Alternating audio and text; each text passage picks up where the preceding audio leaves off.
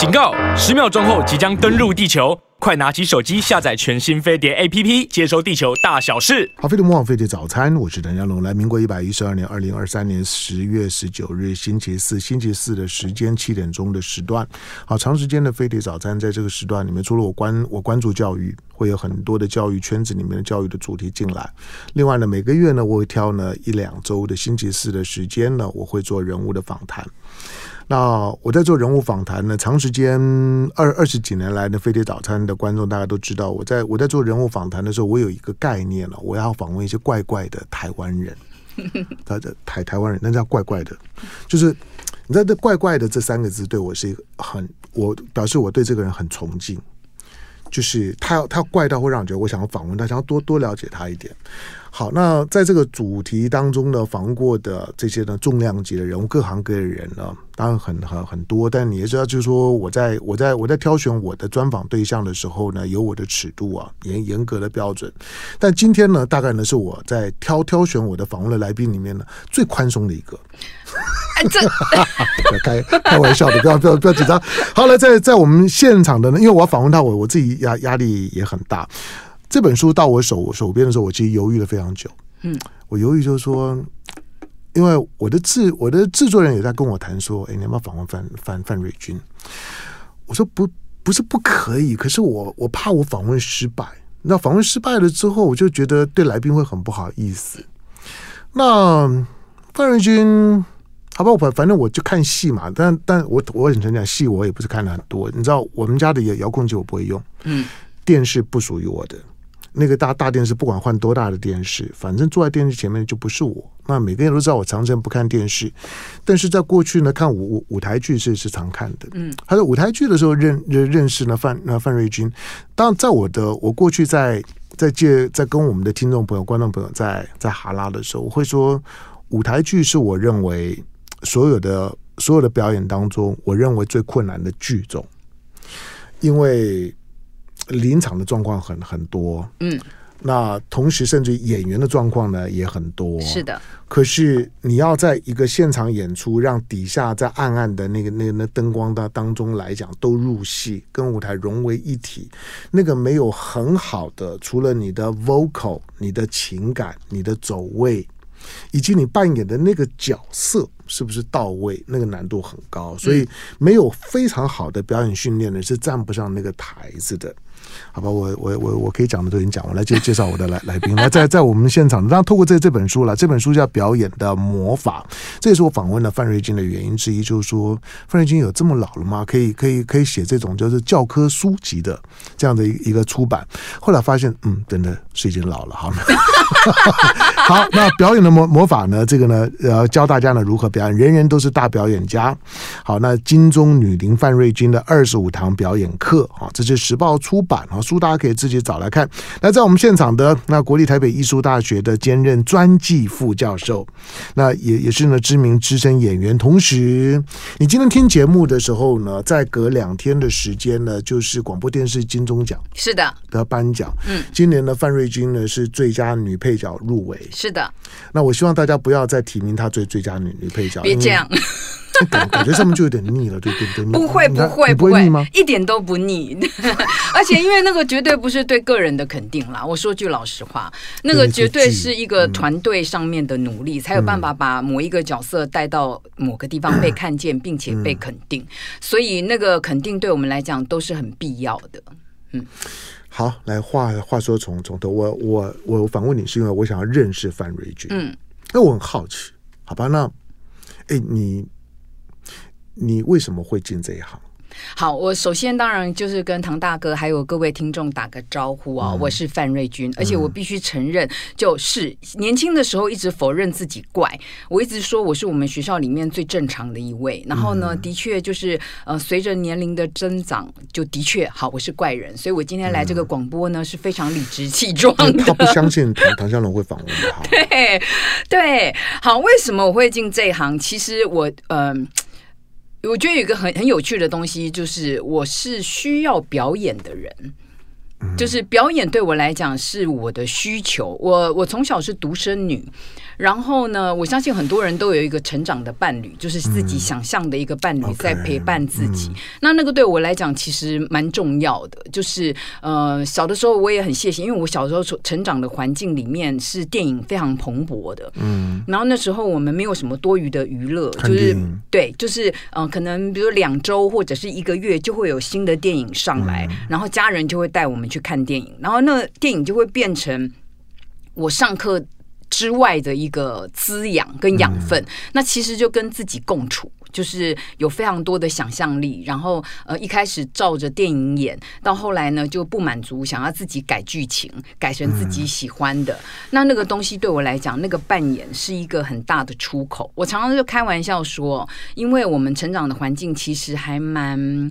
呃，压抑的那个压抑是什么？其实我妈妈很开明，那个说不出来的，就是有些东西其实呃不太敢讲，就是其实小的时候很内向，然后那个东西就变成说我好感谢有表演这个出口，原来它可以让我把我自己闷骚的部分、爱现的部分、悲伤或者是愤怒，借由角色来呈现出来。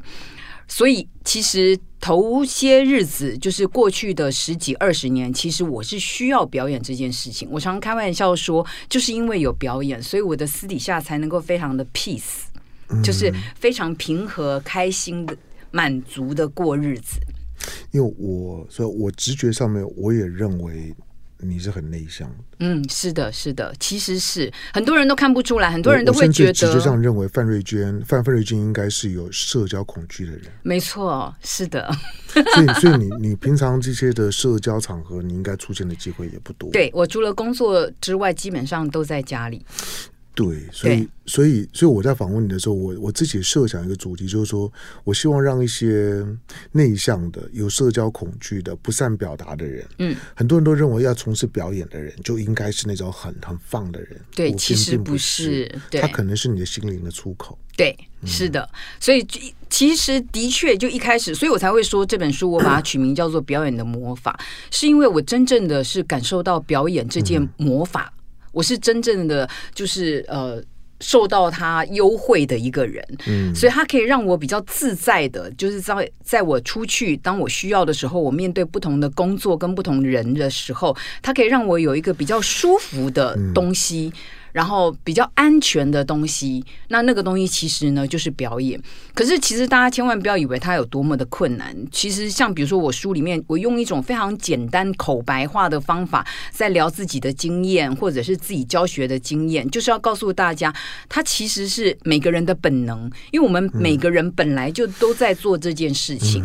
你光是想你自己面对爸爸妈妈，你仔细想想，你就是两个孩子，哎，你是不同的两个面相。嗯。那你更不要。说面对自己的丈夫或者是小孩，其实都有不同的样子。那只是如何可以更自觉的，当你需要的时候，借由一些小小的练习，可以把它拿出来用，而不至于让自己过于慌张。嗯。那离开舞台之后，私底下的你是怎么样的一个人？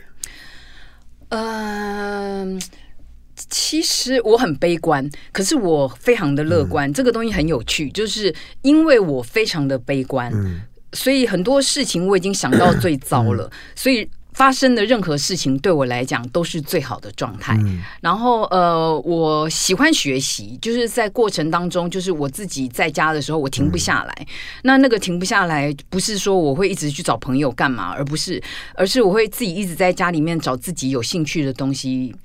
不断的去学习，嗯，然后就像有些人会讲说，呃，很有趣哦，就连算命的，早在十几年前就告诉过我。以前我曾经有一次去，就跟着朋友就很好奇跑去算命，那个算命的就看着我的命盘说，你这算是多才多艺的，但是他给我一个建议，就是不需要学太多东西，这样就是不见得会有用处。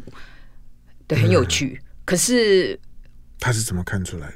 他就看命盘啊，对啊，对，可是就事实的确证明，哎，就是我就是好喜欢学一些有的没有的，可是我就我也没打算停下来，我就觉得太有趣啦。就是你知道那种一个人的学习是很有趣的事，那其实这也是为什么我要用出书的方法。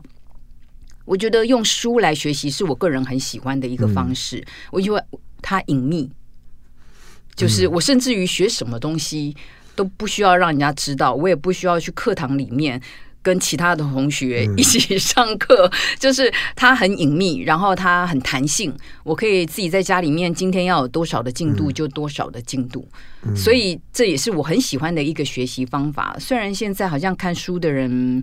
稍微变少了一点点，嗯、但我还是很强推这样的方法，所以它对我来讲也是一个我想要跟大家分享的方法。嗯、而且就像刚刚就是唐大哥讲的，就是我已经有那么老了吗？可以来就出这本书来做分享，啊、教科书开始教人家。好，那当然，我首先大家不要觉得，哎，教科书做做做表演的人出书的没有几个，你知道吗？没有，有些人是不见得有兴趣分享，也不见得有力气分享，嗯、就是兴趣不同啦。那这点就是我要特别强调一下，就是呃，其实我三十几岁的时候就很想要做分享，我是一个很乐于分享的人。嗯、那呃，当然就是呃，可是分享要与人见面嘛，嗯、就是老师要一坨人一坨人，那其实那个东西多少其实对我来讲都是有压力的。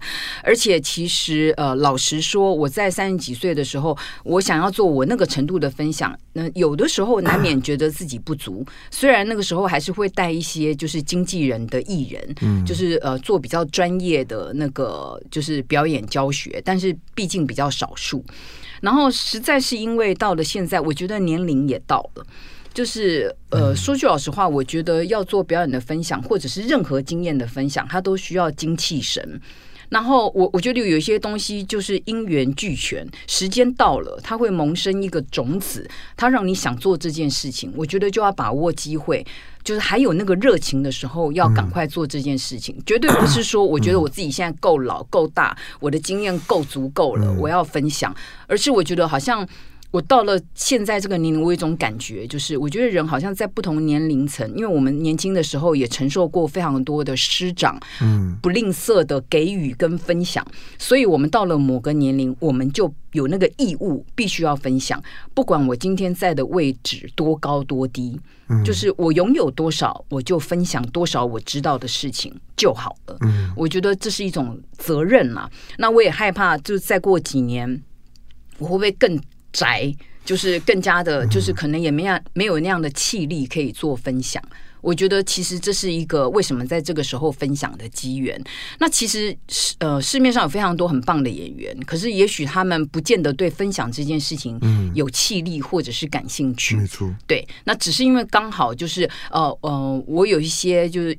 运气能够就好好的存活到今天，然后呃也运气很好的呃受到一些肯定，然后 我还愿意分享，所以就跟大家分享，然后用一种最呃我觉得简单的方法，因为其实老实说，我们市面上有些呃表演书，就是我们我自己的师长很专业的那个表演书，呃。也许有一些一般大众可能没有办法那么快的可以进入，所以我们就用一种最通俗通俗的方法，然后来分享自己。那你就是嗯。呃内行的看门道嘛，嗯、外行的看热闹。就是你对表演有兴趣的，嗯、你也许就可以就是呃看一下，它也许是一个蛮好的入门书，可以给你一些概念。嗯、你不见得是想做专业表演的人，你也许可以对表演这个工作、嗯、对演员这个工作感兴趣。哎，看看范瑞军的立场，他刚好有涉足电影、电视跟舞台剧，嗯、然后他是怎么样在工作跟分享，嗯、然后甚至于有一些人呢，他也许就可以从这个表演里面。找到一些，就是可以让自己，就是像我一样，可以承受到表演的魔法，在人与人相处的过程当中，找到一个比较自在的自己。嗯，因为其实表演就是人际沟通，就是情感的沟通。为什么我们所有的演员都在做一件事情，就是。把一个角色认识好，就是认识自己嘛。然后，并且想尽办法把我们的情感跟故事往前推，嗯、推给谁？推给观众，或者是推给你台上的另外一个角色。嗯、那不就是我们每天面对的不同的人吗？嗯，那其实它有点像沟通，就是表演，其实就是沟通，嗯、人际的沟通。嗯、那其实就是希望可以分享这件事情。我我说，我当然希望你后天可以拿到最佳女配角。感谢感谢，这样我我就可以跟他炫耀说，你看我刚访问完之后，他就得奖。嗯，就是因为那个陈宁金口。不过你你刚刚你刚刚的这一段啊，他大概符合了，就我我原来的原来的一些的想想法。我我刚刚讲就是说，像你这样子都还在舞台第一线工作的人，会出书的少之又又少，并不是没有，但是过去所有像你这样工作人会出书的，大部分都是宣传书，嗯，或者把过去的剧剧场的经验啊、表演啊那种图文书，嗯，我不能说那没有诚意啦，但是那个很个人。可是你的书，你的、你的、你的书本身是一本表演的工具书，嗯，而且跟所有的这些呢戏剧理理论啊，或者或者说这这些表演实务啊，它非常不一样，因为有很多写那些书的人，他并没有像你这么丰富的舞台经验。所以流于那种过于主观、过于理理论的表达。可是你是一个有非常丰富舞台经验的人，所以当你在出这些的、出这些的，就是说表演的理论或者工具书的时候，他其实对于真的有有心去窥探这一块，或者或者心里面跟你跟你想法一样，觉得表演对他是一个疗疗愈的人，那他会在你的书里面，我觉得会得到最最多的东西。太感谢了！你知道表演啊。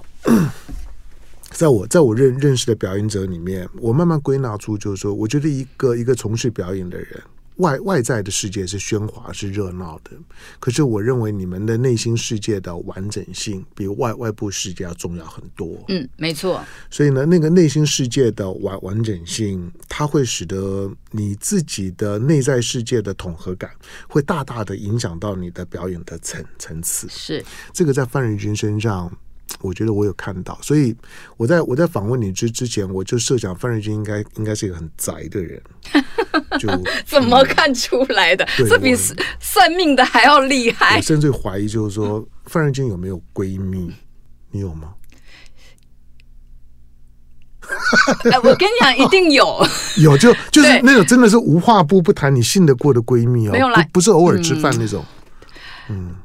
你知道人世间，你干嘛？你干嘛讲都快哭的样子？没有，没有，一点都没有啊，快要哭。嗯、就是人世间呐、啊，如果你真的看穿的话哦，嗯、就是呃，其实所有的朋友就是来来去去。对对，但但是这就不不符合一般所谓的闺蜜的定义，就是每每天都要黏黏在一起，然后然后什么东西都可以讲，非常广泛的可以讲。对，然后翻、呃、翻脸的时候伤害很大的那种。对我我、嗯、我跟你讲，我觉得有的时候就是这样子，有些东西就是你不要拿起来就不会失去。嗯就就是这样，就是这样的人，好吧？对，在我们现在现场的呢，范瑞君，哈，当然，你后天就知道了，她她是呢今年的广播电视金钟奖最佳女配角的提名。你在许多的表演、许多的舞台剧、许多的电视剧里面呢，你都会看到范瑞君。你你你只不太相信说，哎，我不是年轻时候就要看看她吗？那现在看起来怎么都还是同一个范范瑞君？对啊，这个厉害的地方。好，我要进到广告，广告回头之后呢，借着这这本书《表演的魔法》。那金钟奖的女演员呢？范范瑞君，她在她当把她自自己的，我刚为什么说你为什么会从事这个表演工作？因为她很可能是这本书呢最最重要的目目的。嗯，每个人心里面的那个小小剧场是有机会放在大剧场上面的。嗯，这个在女生特别明明显。女女生天生有一种的本能，就是她会自言自语。是，她会跟身边不存在的东西自言自语。况且贵的家呢？好，进广告回头继续跟范瑞君聊。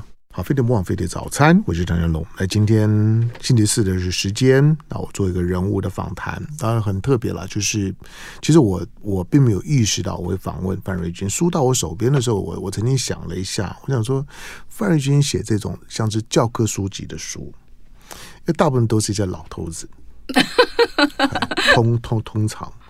或者在你们这圈子里面已经很很老，那我认为你还很年轻，所以写的时候我我就有点犹豫。好，那这这本呢，表演的魔法，人人都是大表演家。那时报出版书，你可以自己找来看。可是我后来发现呢，其实你除了表演之外，你对表演的知识工作，你一直都有在投入。嗯，所以你不止去念硕士，你还在学校里面教书。对，现在都还在在教。对，就是前两年我就开始，就是这个东西其实必须要下定决心，嗯、要不然你很难就是会有那个空档。你就是哎有决心了，然后想说，我觉得好像时候差不多了，我应该要分一点时间在教学上面。然后为什么？因为我想这很现实啊，教书、嗯、第一个教书准备很花时间，嗯，第二个赚不了多少钱，是坦白讲啊，是所以。所以你这么年轻，而在舞台上很活跃，然后你愿意去教书，嗯，这也是我对范瑞君不解的另外一个地方。好，就是这一点，你们可以说我天真，但我是真的这么想哦。嗯、就是，嗯、呃，我回过头，我觉得我非常的幸运，就像前一阵子我去看那个《兰陵四十》的电影，然后我看到以后，我就觉得非常的感动，而且也非常的觉得自己怎么那么幸运。你知道里面那一群人，就是台湾呃舞台剧的这些创始的前辈们，里面有我的老师，嗯。然后有我的前辈，甚至于还有跟我合作过的伙伴，几乎都是。然后我就觉得我。运气好到不行，嗯、呃，我觉得每个人可以成为今天的自己，就是不管你有没有感受到，那个都是所有的人一起，嗯。努力 给予你的养分。嗯、那我刚刚前面有讲过，因为我觉得我运气很好，我遇到过很好的老师跟很好的前辈们。我第一部电影《阿爸的情人》，我就跟李立群大哥一起合作。然后呃，后来又拍另外一部电影，就跟顾宝明还有金世杰一起合作。嗯、那金世杰老师更是我自己的老师，就是我运气很好。那所以呢，在自己运气这么好的状况之下，我不敢说。那可是这些人有些可能因为太忙，有些人可能就是没有时间。教学或干嘛，我绝对不是说我有这个资格可以代替他们说话，但是起码我觉得我有那个义务，就是要分享一些我在他们那边学到的皮毛，让他们知道他们的风采。那我一直觉得人类哦，之所以很难进步的原因，就是因为年轻人不听长辈的，然后长辈的呢又觉得无力，也不想分享，所以不应该。所以我。纵使就是能力有限，我就只有这么一点点。那有些人可能会觉得说啊，哪轮得到你干嘛？没有关系，嗯，就是我们能做多少，我们要做多少，嗯。那那个东西其实有的时候那个回馈是感恩，嗯。就是谢谢我曾经有这样子得到这些养分跟温暖，我也想试着可以分享一点点。老实说，不知道自己做不做得好，因为这个很现实嘛。就是我们在教学的时候，有的时候还是会有一些学生，就是嗯，可能没有那么专注，你还是会沮丧，你还是会累。然后，可是你看到那种还愿意学习，然后愿意听你分享的学生，你又觉得一切都是值得的。嗯，对，我觉得还是得要做这件事情了。那当然，因为我自己还要生活，而且再来就是我也是个人很需要表演这件事情的人，嗯、我也不可能全心的就丢下所有的一切去做这个。嗯、可是我觉得还是要尽其所能的去做。然后我们老觉得自己时间不够，其实你真正如果下定决心，你你分个一天半天，其实它就是时间呢，能做多少是多少。人生很短，不一定，因为因为就算。大部分人就算他一个礼拜可以有一天半天、两天三天，绝大部分人他也不愿意去，或者也不会想要去做你现在在做的事。你你不管在学校里面教课，哪怕是表演的课程，可能一般人想象表演的课程应该比比我们平常上的课程要来的活泼。范仁君愿意去写书，这这两件事情，我告诉你，他都是对我来说都是有点吃力不讨好的。对，其实我告诉你，对对我来说，就是人家找我，我都会拒绝的。嗯，好，所以你会你会去做的时候，会让我觉得有点嗯，我想范瑞军这个人，大概大概一定一定是在这个圈子里面，我认为不太一样的的人，所以所以我才会觉得嗯，那好，那我想好了之后呢，我就觉得那我要找范瑞军聊聊聊天。所以在聊聊之前的时候，我并没有什么准备。我说我刚刚跟范瑞君在开聊之前，我我跟他讲说呢，我不预期我我能够能够访问的很好，但是但是我我就是有这种原生性的好奇，想要去认识这个人，他为什么会做这些事。哎，在在你今天没有没有进我们录音间之前的时候，你知不知道我在新闻圈其实还蛮有名的？当然知道，而且我甚至有点担心说，哎，我今天来上这个节目，人家会不会以为我是第二个那个要从政的艺人呢？好了好了，我我 我开玩笑的啦，我是我还没有我还没有要竞选啊，对对，我是我是我是我是开玩笑的。好，不过就是说，因为因为我我。我做的我做的工作，当然在新闻性上面来讲呢，会我我会很强，所以对非常专业，所以所以所以要访问访问的范范丽娟的时候，我确实会会会会想说，我能够呢访问的好吗？所以我觉得从一个从一个性格跟一个内心呢去去理解你为什么会去做这些事情，反而是比较重要的。好，那你平常。你刚你刚讲你小小时候的那些，我我觉得就很有画面感，我就能够想象，就是说你如何在一个在一个那个成长环境里面，作为一个独生女，嗯，独独生女经常都是可能是很孤独的，嗯，或者被很骄很骄纵的，嗯，或者在在情感当中来讲呢，没有没有培养亲密感情机会的，嗯，你是在这种环境里面长大的，嗯，可是我发现你的内心世界的自我的统合，嗯，是做的很很很好的，嗯哼，谢谢谢谢，这不太容易，这个这个有有时候是机缘，是的，但但是有的时候我觉得是天分了、啊。嗯、呃，就像我其实，在表演里面说的，嗯、因为现在有很多人就是不断的在扩张一件事情，嗯、就是说哦，表演者要非常的敏感，要怎么样，然后甚至于有一些人可能会，比如说一直过度的强调，就是说他进入角色出不来，好像以此来显示自己的专业。可是其实我在里面反而提到另外一个观点，就是说，正因为我们敏感，我们有同理心，嗯、我们可以感受很多的事情，所以我们的内在要更加的强大。嗯，因为你只有让你的内在非常强大，你才有办法去承担那些不同的角色的喜怒哀乐跟离别。嗯、那要不然的话，你一个角色就把自己给拖垮了。嗯、你如何来承担这个东西？我觉得表演者像一个容器，那这也是我很想要告诉所有的人。嗯、我觉得每个人都是一个容器，就我们如何可以就是。容纳很多的东西，容纳很多的角色进来，嗯，那那个东西就是只有一件事，就是我们内在要强大嘛，嗯。那其实人世间很多的情感，或者是人与人之间，你你看到看站在历史跟时代的洪流来看，嗯，你就会知道那是渺小到不行，嗯。所以有什么好害怕的？你没有表演的时候，嗯，就如果。也没有表演，也没有排戏的时候，嗯，范瑞君是怎么安排自己一天二十四小时？其实有很多事情哎、欸，其实有些事情真的是要真的挤出来，嗯、就像比如说我有家庭有小孩，嗯，那那个东西我也会当成一个 schedule 来面对，嗯，因为呃，很多的人过去现在我觉得比较好了，嗯、以前我们的上一代很多就是不断的因为工作的关系，工作无止境的扩大，就会很自然的把家庭。压缩到，但是现在就是事实证明没有办法，你还是得要把家庭当成是一个工作 schedule 来看待，因为它也是一个角色扮演。嗯，就像呃，也是因为采访这个，因为出书的关系，然后有人就说：“哎，那谁最了解你？你的丈夫了解你吗？那还是你的小孩最了解你？”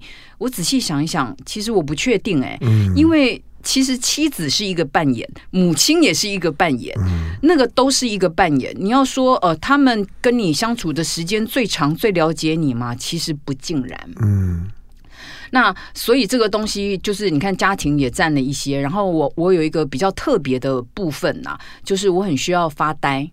嗯，就是很多人可能需很重要，对，很多人可能有，比如说自己的书房或什么，嗯、那我可能没有这样的空间。然后有些人甚至于就是他会有自己的工作室，嗯、会躲去，那我也没有这样的空间。可是我非常会找时间，就是放空，嗯、就是我会很快的，就是也是因为表演的训练，所以纵纵使有的时候可能只是在两个小孩叫妈中间的空档，嗯，我我就可以。就自己就出去了，那那对我来讲就是很重要的空间。那你说我的时间，就是很多，就是在我感兴趣的事情上面。那虽然很多人会问我说，那那些事情到底对你的表演有什么帮助？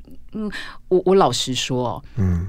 表演跟工作，它都只是我人生当中的一个部分，嗯、没有哪一件事情就是完全为了要服务哪一件事情。嗯、那你说，比如说我很无聊，因为我自己有小喝红酒，跑去考了红酒二级证照，嗯、那那那是要干嘛？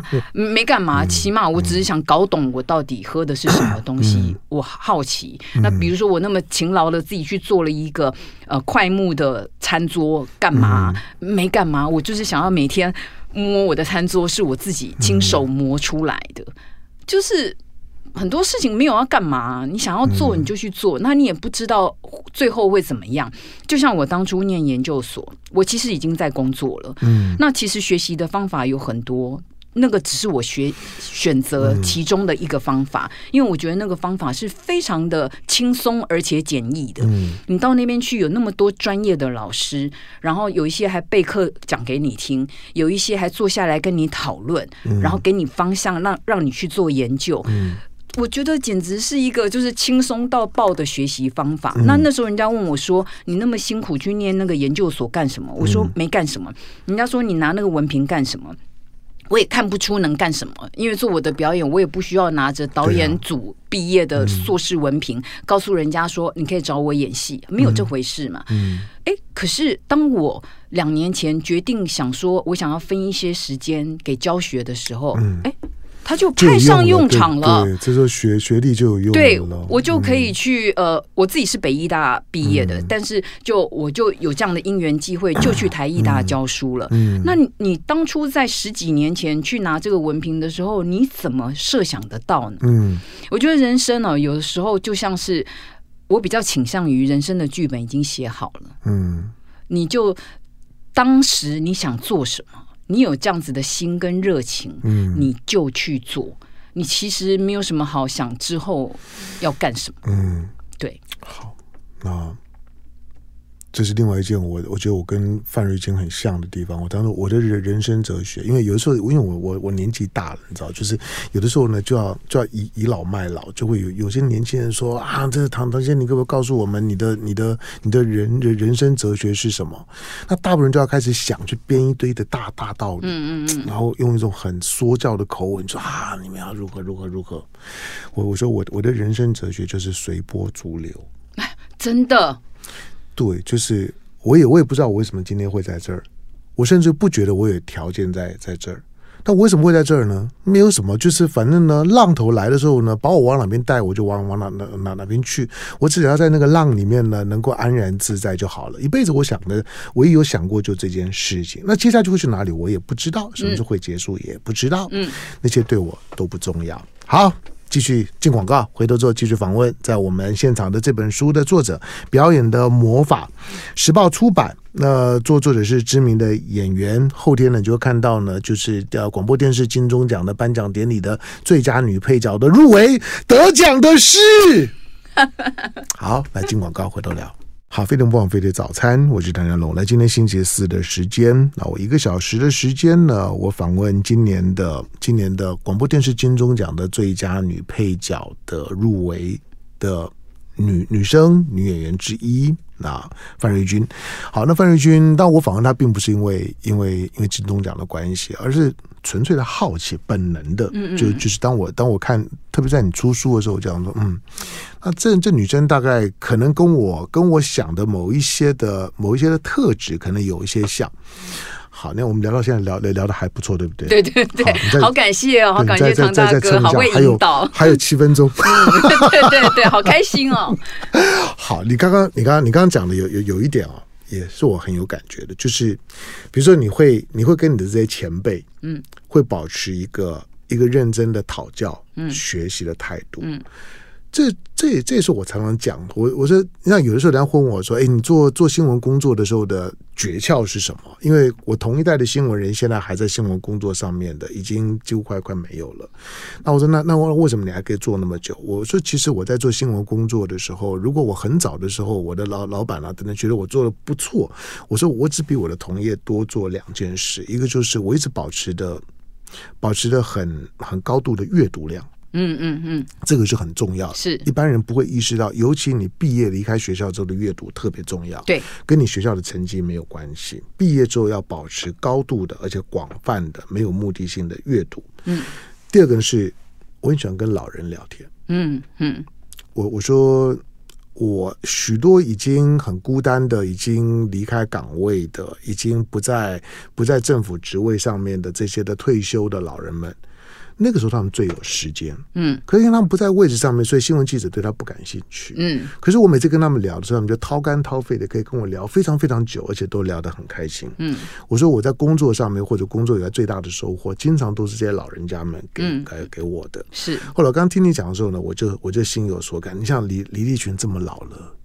你想，那你你刚刚讲那几个人都这么老了，然后以以范瑞君这样子的一个一个年年轻可爱活泼的小女生，她去跟他们聊天，嗯、他们何何德何能呢？并没有，而且而且那个我 他们他们他们几个我都都认识，对对 对，对，他们都非常可爱。嗯、可是我比较不一样的是，我我不是喜欢聊天，嗯、我喜欢当第三者。哦，对，因为我就是你知道，我社恐的人，哦、你知道，one by one 聊天，那个你知道承受的压力很大，嗯、所以我其实很喜欢就是凑在旁边听。嗯，对。啊，那这个我我跟你不太一样，我我的我的社恐啊，嗯，是我没有办法同时跟很多人在一张桌子上面。嗯嗯嗯嗯，也是另外一种。所以每次大家说啊，我们一一桌人，我们我们呃要吃饭，然后我们约了之后呢，什么时候大家有聚会？那个对我来讲太恐怖了。是的，而且回家以后我都超空虚的，嗯，因为人那么多，你到底就是能说什么？对，你其实也讲不到什么知心话，然后是不是？对呀，然后。反正我每次那种回家就是你知道充满了空虚感，所以后来就是也减少了，就是没什么好那个的。你看，我们的听众朋友听完范瑞君讲话，就知道你就知道有病的不是只有我一个。对对对 对，放心好了，有病的有很多，所有的听众朋友 一点都不要担心。没有错，我我就说我我起码还可以一对一的跟跟范瑞军这样聊，我也可以我也可以找个 coffee shop 找的朋友聊。我说我说我们喝喝咖啡，喝咖啡呢，我们可以随便聊。那没有没有话聊，我们就互相对对看都可以。可是人一多，我就一点办法都没有。我我是希望三个人啦，哦，就是最好的状态。听的就好了，对对对，偶尔插一两句话，有存在感就可以。对对对对对，真的有感觉的时候讲，而不需要就是没感觉的时候还要硬搭话，那很累。就是好，最后一个 最后一个问问题来回到回到一个比较严肃的位置上面，就是因为你在你在做表演，你也在教表演，嗯，你在台湾的舞台剧在最蓬勃的这个这个时代里面，你在舞台上，嗯。这个是很特别经验，我我也跟李立群他们讲过，我我说那不只是台湾的一出舞台剧，我说台湾的舞台剧在华人的表演的这个社群里面是有领导地位的，嗯，即使到今天为为止，包括大陆的演艺事业非常的蓬勃发展，可是我说你们这些老戏骨。仍然有很很很重的分量，就是因为台湾的舞台剧的表演的方式、表演的内容，以及它的剧种，以及他对于这个社会当中所要表达的那个舞台剧演员要表达的那个情感，他说：“我说到今天为止，仍然是重要的。”是的，你怎么看看华人圈子的舞台剧的未来？呃，我我觉得舞台剧哦，它一直是个小众。就是老实说，呃，我相信有很多的听众可能到现在都还没有机会跨进剧场去看一看。嗯嗯、但是舞台剧很有意思，就是说你想一想看，当初有广播的时候他没死，有电视的时候他没死，嗯、然后电影来了他也没倒，嗯、然后现在就是自媒体那么多，大家可能也越来越有那个耐心。嗯、但我认为它还是有空间的。嗯、那为什么呢？其实就是呃，虽然我很宅哦。嗯，但是我觉得这个东西是很实际的，它的珍贵就在于说，所有的人在同一个晚上，然后呢，在同一个黑盒子里面，你知道人与人之间哦，可以见面讲话，它是有音频的震动，甚至于无形的，就是情绪上面的震波，都是会互相感染的。我想这就是舞台剧最大的魅力，嗯，所以它永远不会倒。那我觉得台湾它本来就是一个非常有趣的地方，然后因为我们的呃。